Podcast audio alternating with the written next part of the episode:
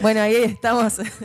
Avisándonos. Ahí estamos eh, dando inicio a la segunda columna, que estamos un poquito pasados de hora, pero estamos, estamos. Estamos escuchando recién el tema de transgénicos Dread Maray. Eh, Dread Maray, me decía André. Dread Maray, Dread Maray. Es que bueno, y si no es él, el tema está buenísimo. Buenísimo. Muy bueno.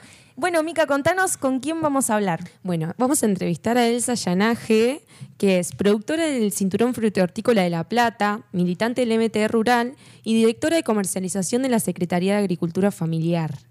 Eh, en realidad la idea era entrevistarla por el Día de la Lucha Campesina, que ya pasó hace bastante, el 17 de abril, después pasó el Día del Horticultore, pero bueno, siempre es un buen momento para poder visibilizar y ponerle voz a, quienes producen nuestros alimentos, ¿no? Nosotros acá insertos en la urbe pensamos que, no sé, generación espontánea las verduras que comemos.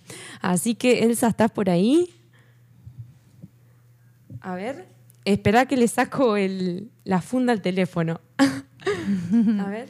Y bueno, así como decía Mica, esto de poder ponerle nombre y rostro a las personas que nos traen el sagrado alimento de todos los días, mientras nosotros hacemos otras cosas. A ver ahí. Hola, hola.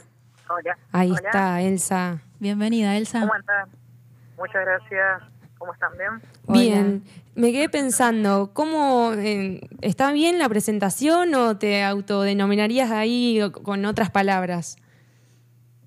Soy un combo de cosas, así que bien. la presentación siempre es algo que, nada, mientras pongan productora, porque es algo que llevo en los orígenes, eh, yo tengo muy marcado y nada, lo llevo con orgullo para donde voy y la presentación siempre, a pesar de que hoy estoy ocupando un, rol dentro del Estado, eh, creo que no hay que perder mi identidad, ¿no? Genial, eh, o sea, vos en realidad esto de los orígenes, eh, vos y toda tu familia eh, vienen produciendo, digamos, conectados con la tierra. Sí, ya desde tiempos remotos. O sea, toda la familia en sí siempre se, estuvo trabajando en relación a la agricultura, quizás en, otros momentos, en, años pasados, digamos, el trabajo de la agricultura era mucho más sana a, a comparación de lo que soy, ¿no? Eh, y es por eso que, bueno, generaciones como la mía, la tercera generación de, agricultores, estamos volviendo a retomar esos saberes ancestrales, esas, prácticas eh, mucho más sanas en relación con la armonía con, el medio ambiente, la naturaleza, que tienen un poco mucho que ver eh, quizás a la hora de producir, ¿no? Y que, por diversas por diversos motivos se fue se fue dejando de lado, ¿no? Y, la única práctica que que se hacía dentro de lo que es la agricultura era solamente la convencional, la que nosotros llamamos convencional, que es el paquete tecnológico, el famoso paquete tecnológico. Ajá. Y, y sí, ¿nos podés contar eh, un poco cómo es la realidad hoy del sector hortícola? Para la oyentada que eso está ahí desde la ciudad. Sí, no, mira, en el transcurso de los años yo básicamente lo, lo, sé de punta a punta porque, bueno, todo mi tránsito eh, por lo que fue en diferentes eh, provincias de, lo que es la Argentina, como así también eh, lo que es la provincia de Buenos Aires, casi en su totalidad, fue trabajo justamente así, tipo golondrina, que bueno, golondrina es aquella persona que, va por temporadas a trabajar en dichos lugares, ¿no? Ya sea de producción o de recolección también. Em, y eso también me mostró diferentes realidades en diferentes provincias también, ¿no? Es lo mismo trabajar en la provincia de Mendoza como así también eh, lo es en, en, Tucumán, son muy diversos. Pero tenía un hilo conductor en todos ellos, en, todos esos lugares donde transité. La precariedad del, del sector o de la misma persona, del sujeto, productor. Aquel que le pone esfuerzo todo el tiempo y amor, sobre todo, eh, a lo que hace. Em, y es ahí que, que bueno, empecé a, denotar ya desde muy chica eh, las, diferencias, las diferencias que había con el sector en base a, te puedo decir, a políticas públicas, se podría decir, en, en diferentes transcursos de los años. En algunos se fueron mejorando, obviamente, eh, pero que nunca terminó de, eh, de ser un, sector preponderante y formalizado, quizás, en ese momento. Y hoy por hoy nos toca justamente ocupar ese rol y saber desde dónde también trabajar, ¿no? Eh, hoy el sector básicamente eh, en estos últimos 10 años, quizás un poco más, las personas, los compañeros y compañeras, compañeros que están trabajando en el sector, se fueron organizando justamente para levantar la voz de alguna manera y eh, enfatizar ¿no? la importancia del sector como sujeto importante dentro de lo que es la economía, no solamente local, sino también a nivel nacional, que nada, en contexto de pandemia todavía sus compañeros y compañeras están trabajando, nunca en ningún momento ni siquiera el, hecho de que haya restricciones lo han parado, ¿no? Eh, para, para seguir produciendo. Eh, y eso acompañado obviamente de, del trabajo no solamente de los jóvenes que decidieron quedarse, porque es algo también que muchas veces remarcamos que el arraigo rural para los jóvenes tiene que ser algo que ellos sientan que realmente pertenecen, eh, como así también eh, fortaleciendo y también valorizando el trabajo de las mujeres dentro del campo, ¿no? Eh, cuando a veces me tocaba dar una charla en las universidades y demás, y se preguntaban qué era un agricultor familiar y solamente tenían al sujeto hombre, ¿no? No tanto quizás sabían mucho de lo, del trabajo eh, tan tan maravilloso que tiene la mujer, porque si, nosotros nos ponemos a pensar el trabajo específico de la mujer en el campo, eh, y para mí es mujer guardiana de las semillas, eh, mujer guardiana de la salud, que fomenta la agroecología, que nosotros, para nosotros obviamente en su momento era prácticas ancestrales, hoy lo denominamos quizás técnicamente como agroecología, pero que tiene, tiene mucha relación también en cuanto a la alimentación, ¿no? eh, vemos cómo, cómo se fueron perdiendo gustos en, en relación a lo que son las, eh, las verduras de hoy, cada vez más sintéticas. Eh, también vemos con, con mucho mucha tristeza también cómo nuestras semillas que vamos rescatando quizás por generaciones se nos están yendo. Eh, la mía, la que tenía particularmente dentro de mi familia era el, tomate, el famoso tomate platense y que en estos últimos tiempos no lo pudimos volver a, retomar porque bueno, eh, la, tierra misma ya está contaminada y, va eliminando quizás algunas cosas muy autóctonas nuestras, ¿no? Y, nada más y nada más resisten aquellos que vienen de otros países, que están genéticamente modificados y seguramente mucho más fortalecidas que, quizás las nuestras, las autóctonas, las criollas, no soportan el grado de contaminación quizás, ¿no? Entonces, nada, también vemos, que en algún momento pensamos que quizás decir estas cosas nos iba a jugar en contra, ¿no? Em, pero sentimos también la necesidad de decir las verdades también, como productores, em, que no están así como ellos en algunos casos lo plantean y, estamos haciendo mucho mal a la tierra. Y, es, la verdad un orgullo que, los jóvenes, como así también eh, las mujeres, pongan ese, ese foco eh, muy, muy fuerte para que no solamente el campo esté eh, destinado a luchar por ellos, sino que también la sociedad misma necesita saber qué es lo que come y también necesita saber quiénes son los que producen, ¿no? Eso también hace una, una relación bastante amigable para, para trabajar juntos, para eh, y rescatar las cosas que son muy, muy nuestras, muy autóctonas, ¿no? Sí, gracias Elsa. Te saludo, soy Evelyn. Te quería preguntar, eh, ahora la agenda actual de demandas de, los trabajadores rurales, de la economía popular, más en esta situación atravesada por la pandemia, ¿cómo, cómo, cómo ves que está? ¿Cómo está la, cuestión en general del sector? Digo, vos siendo una articuladora, ¿verdad? Una trabajadora rural que tiene ahora un espacio, un cargo del Estado, que puede pensar eh, cosas para el sector. Digo, vos que estás en contacto eh, ¿Qué consideras? ¿Cómo están las demandas? Sí, mira, nosotros lo estamos llevando justamente porque también es un plan de lucha que lo veníamos sosteniendo, eh, de hecho, cuando estábamos justamente en, las diferentes luchas, ¿no? Eh, algo, algo particular que siempre pasa con el sector es el tema de la formalización y es algo que, nosotros le hacemos un poco eh, bastante importante a ellos, es también ocupar y acompañar esos procesos de formalización para que los pequeños productores puedan vender y elegir a quién vender, ¿no? Es algo quizás en el sector bastante limitado para nosotros y nosotras que, bueno, la formalización era eh, un impedimento para hacer ese paso, para dar ese pasito, ¿no? ¿Cómo va el proceso eh, de formalización de, los, de los trabajadores?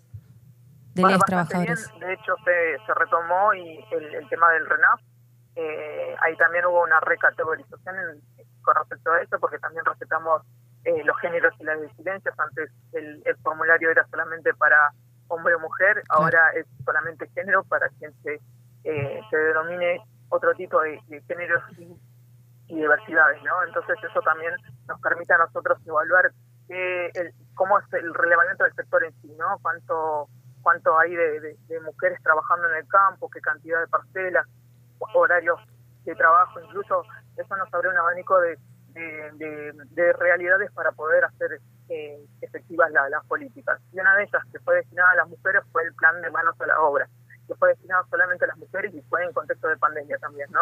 A fortalecer eh, los lugares productivos donde las compañeras eh, obviamente se, se a proyectar procesos productivos en la producción, lo agregado, como así también la comercialización. Claro. proyectos, 700 proyectos fueron entregados y están en etapa de evaluación. Algunos ya estamos empezando a, eh, a, evaluarlos y seguramente en el transcurso de los días se estarán efectivizando todos estos proyectos. Pero eh, es una de las más grandes y más importantes también eh, ocupar el Estado y darlo también la importancia al, sector que fue muy, visibilizado, ¿no? Claro, Elsa, porque... Ay, perdón. Sí. No, por esto del RENAF, que es un, registro, ¿no? ¿no? Ni siquiera el Estado mm, tiene dimensión, digamos, no, no, no hay una, no hay un, no me sale la palabra. Un censo. Claro. Una cosa así. De relevamiento. Exactamente. Algo muy particular que pasaron en los eh, años anteriores. Eh, nosotros tuvimos cada dos por tres en la zona de La Plata inundaciones y, catástrofes climáticas, ¿no? Eh, ventarrones 120 kilómetros por hora, como fue en el 2015-2016, eh, que nos tiró básicamente todas las producciones abajo. No había un relevamiento justamente de toda la cantidad de productores que había en la zona. Y fue muy muy vergonzoso recibir la ayuda porque solamente eh, nosotros le decimos, ¿no? Está con de madera, las nylon y demás. Y para obviamente para... Ahí se está cortando un poco. ¿Podrías repetir, Elsa? Se está cortando un poquito. No sé si es, creo que sos vos con la señal, hay una pequeña interferencia. Em, Hola. Ahí está, a ver. a ver ahí. Ahí va. Ahí estoy. Ahí te escuchamos. Sí, perfecto. Se está, se está destinando una tormenta, por eso supongo yo que es por eso. Bueno, y eh, no, recuerdo dónde me quedé. Sí, nos estabas contando esto de las inclemencias climáticas, bueno, no sé si inclemencias, sino bueno, este y, bueno, la realidad de, cómo les afecta a ustedes. Sí, bueno, le estaba comentando esto, ¿no? Con respecto a que, bueno, eh, dentro de lo que es el, Estado en sí, no, no hubo un relevamiento exhaustivo sobre qué cantidad de productores hay en, en la región, en las diferentes regiones, básicamente, ¿no? Y frente a los, eh, a, los efectos climáticos que, solemos tener y demás, eh, es difícil poder eh, llegar de manera directa, digamos, ¿no? Entonces eso fue lo que pasó en los años anteriores. Y mm, para, para colmo, nosotros avergonzados sentíamos, porque nada, una estructura de invernadero cuenta con una cantidad de, de, de madera, digamos, para armar los invernaderos, como así también los plásticos que van eh, recubiertos en los invernaderos, ¿no? Y nos dieron uno por familia. Claro. Yo, miraba atónita, como diciendo, Ridículo, ¿no? madera. Desidia. Eh, claro, exactamente. O desconocimiento, bueno. Sí, también ahí da como para ver, o sea, hola Elsa, ¿cómo estás? Acá te habla Andrea. ¿Cómo eh, Muy bien, muy como eh, me mueve como muchas partes escucharte. Y ahí las, la, eh, cuando vos comentás esto, ¿no? que le dieron uno por familia, ahí da para ver como el grado de ignorancia y de poco interés también, ¿no? Porque por lo menos yo puedo ignorar, pero bueno, me informo, puedo preguntar cuánto se necesita, no sé qué. O sea, tengo las herramientas, se cuentan con el fondo como para poder apoyar realmente eh, y no sé, como que si como lo escucho es como, bueno, te doy ese pedacito y nos sacamos la foto y arréglate como puedas. Claro.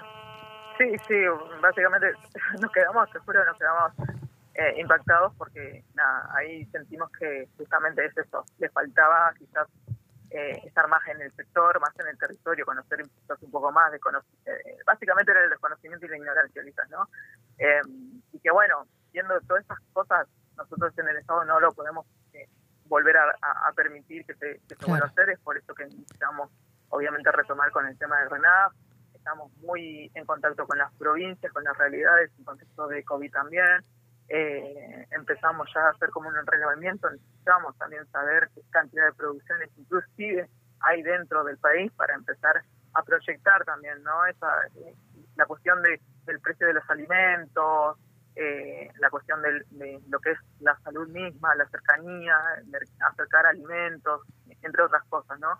Creo que es algo que nos, nos propusimos eh, todos nuestros compañeros que están dentro de lo que es la Secretaría de Agricultura Familiar Campesina e Indígena, también cambiándole leyenda ¿no? de Secretaría de Agricultura Familiar a Secretaría de Agricultura Familiar Campesina e Indígena, justamente porque también hay un sector que fue ninguneado por muchos años. Total y la importancia de, de, que los trabajadores rurales, campesinos, indígenas puedan tener cargos públicos en el Estado, porque bueno, claramente desde el Estado a veces uno reclama, pero digo, también que esté habilitados los puestos de gente que está en el campo, con la experiencia de vida, con la historia familiar de, de, los territorios y que puedan estar ahí en un cargo público, es muy importante y creo que esa es la parte fundamental y de base para poder hacer un, un, cambio en las resignificaciones desde el nombre de una secretaría hasta los proyectos, hasta, bueno, las articulaciones, que eso es importante, ¿no? La participación, la comunicación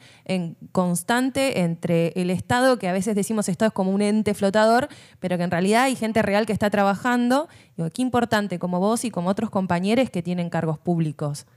Hace, hace, eh, hace cuatro, desde el 2016, ¿verdad? Que 19. 2019. ¿no? ¿Cómo? Estás desde el 2019 ahí en, la en no, desde el año pasado. Desde el año pasado, 2020. Claro, sí, está bien. La, en, la, en, las elecciones está bien. Eh, bueno, Elsa, eh, mira, te re súper agradecemos el tiempo. La verdad es esto. La idea también es ponerle voz a, a, a todos los que en real eh, antes no, no, se les ha dado esa voz. Y bueno, no sé, chicas, a ustedes si les quedó alguna pregunta o si querés vos compartirnos algo más, Elsa. No, bueno, eso, ¿no? Que, desde el Estado estamos empezando a retomar muchas cosas puntuales que, surgieron en las luchas quizás eh, más colectivas con estando dentro de las organizaciones. Eso también nos, nos permitió conocer quizás otras realidades en diferentes provincias, justamente para no equivocarnos a la hora de poder actuar, ¿no? Como Estado. Eh, es por eso que, nada, tenemos eh, varios programas de asistencia crítica, por ejemplo, que es justamente para asistir a aquellas personas que sufren inundaciones, eh, catástrofes climáticas y demás, eh, es algo que está haciendo, sea, inclusive en diferentes partes de, de, lo que es el país. Eh, estamos implementando también el, el hecho de, de, de, poder retomar con el tema de la agroecología, planteado obviamente dentro de la REAF Mercosur, como algo preponderante y a nivel eh, mundial se podría decir, pero el eje lo estamos poniendo nosotros como presidencia pro tempore de la Argentina. Eh, el rescate de la semilla, la importancia de la semilla me parece que es algo también eh, importante de remarcar porque eso también es sinónimo de, alimentación, ¿no? Eh, más allá de que, bueno, las organizaciones están siempre presentes a la hora de poder actuar de manera ya sea solidaria o de forma alternativa a la hora de poder acercar alimentos también me parece que es algo muy lindo de remarcar, más allá de que, bueno, nosotros obviamente esos impulsos lo vamos a estar acompañando desde nuestro rol eh, dentro de, de, del Estado, ¿no? Eh, nada, la, las políticas que vamos nosotros pensando eh, propiamente en, en, los diferentes procesos siempre se le consulta al Consejo de la Agricultura Familiar, que está integrado obviamente por diferentes referentes y organizaciones eh, campesinas e indígenas. Así que no hacemos simplemente eh, eh, tarea de, de, escritorio, sino que estamos en contacto permanente con, con todos ellos y ellos y ellas. Ay, gracias, Elsa. Es súper valioso escuchar esto porque también es eso, resignifica eh, el, el, valor de, de, la política que está tan vapuleado hoy en día. Entonces, bueno, eso, gracias. Te agradecemos no, un montón. Gracias por alimentarnos. Sí, eso. El título de esta entrevista eh, fue como El campo que alimenta, porque es real. Así que bueno, también esto de las semillas lo, le venimos dando rosca eh, por aquí, tratando de ahí de, de librar varios frentes. Un bueno, abrazo Elsa. grande, Elsa. Muchas, Muchas gracias. Gracias a ustedes. Gracias. No, Bueno, ahí estábamos hablando con Elsa, eh, muy, muy lindo eh, su experiencia y también no solamente como una trabajadora rural, sino también como eh, una trabajadora del Estado. Eh, y esto que hablábamos hace un ratito con ella, ¿no? La importancia de que haya personas que estén articulando y trabajando y que no sea como comentó Elsa desde el escritorio con un traje y una corbata. O sea, son personas que están con los pies en el barro, que conocen la realidad, que vienen de ahí, así que está Tres bueno. generaciones, ¿no? Y también, como en un momento ya dijo, todo lo que fue recorriendo en, en este país, que ella es del norte, de Jujuy, y hoy en día está en La Plata, entonces sí que, digamos, la, la sensación que a mí me deja es como una, una persona que está ocupando el lugar que le corresponde y que sabe desde, desde dónde y el cómo expresar lo que tiene para decir. Sí, y bueno, y ahora vamos con una musiquita para... Una musiquita y vamos a estar hablando con la compañera que está del otro lado del río. Eh, vamos a tener presente a Carla Torrelli, eh, desde mujer vecina eh, del- de los vecinos de Neptunia, del, del balneario Neptunia. Y bueno, activista también por los derechos del monte Viluatit. Así que bueno, que venga la música y ahora en breve que ella también nos cuente, la voy a- vamos a ir presentándola, va. pero ¿quién mejor que ella para hablar?